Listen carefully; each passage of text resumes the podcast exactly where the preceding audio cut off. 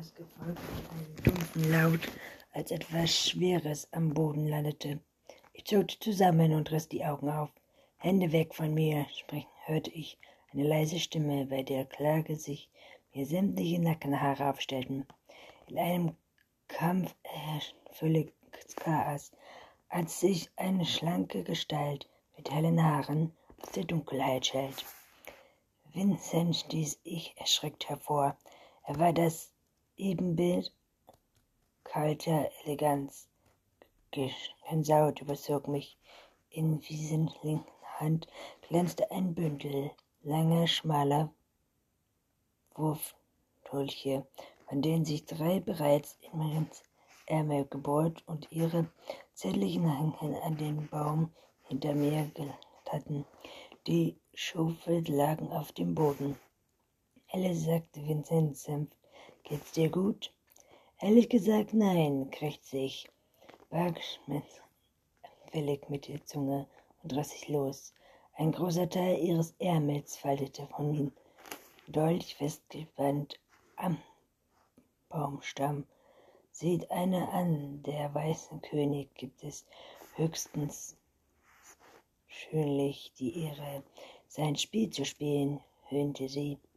Solltest du nicht deinem Palast sitzen und die Drecksarbeit deine Leute überlassen, wie es alle weißen Könige zu tun pflegen? Wenn du mit Drecksarbeit dich selbst meinst, habe ich tatsächlich Besseres zu tun. Die Nacht war lang und ich bin genervt. Du hast also drei Stunden Zeit, deinen Arsch in Sicherheit zu bringen. Oder ich schicke von deinen Einzelteilen in die hübschen Geschenkbox. Das Mädchen schnappte. Noch sind wir am Spielzeugfeld. Du kannst mir so viel drohen, wie du willst.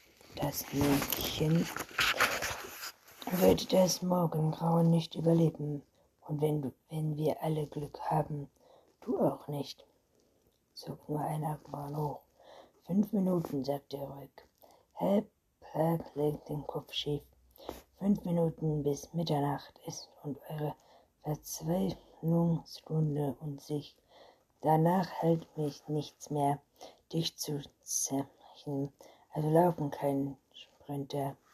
Fünf Minuten gönnt das Mädchen ihren Körper, spannt sich an. Die Wette gilt. Sie hatte noch nie ausgesprochen, da hatte ich sie schon, auch schon blitzschnell zu Boden gefallen, Waffen geschnappt. Ein Schuss knallte durch die Nacht, der mit mir ziemlich in Sicherheit getroffen hätte. Wenn Vincent mich, mich zur Seite gerissen hätte, seine Arme schnellten nach vorne und einen Doldenstrich durch die Luft ein Streifen Schulter. Lauf, brüllte Vincent mir zu und stieß mich nach vorne. Gott war mein Zeug, ich konnte nicht mehr. Ich taumelte trotzdem weiter und spürte Sens Hand, die sich um meine schloss und mich mit der Gewalt zwang, schneller zu rennen. Lauf nur, brüllte Peg uns hinterher.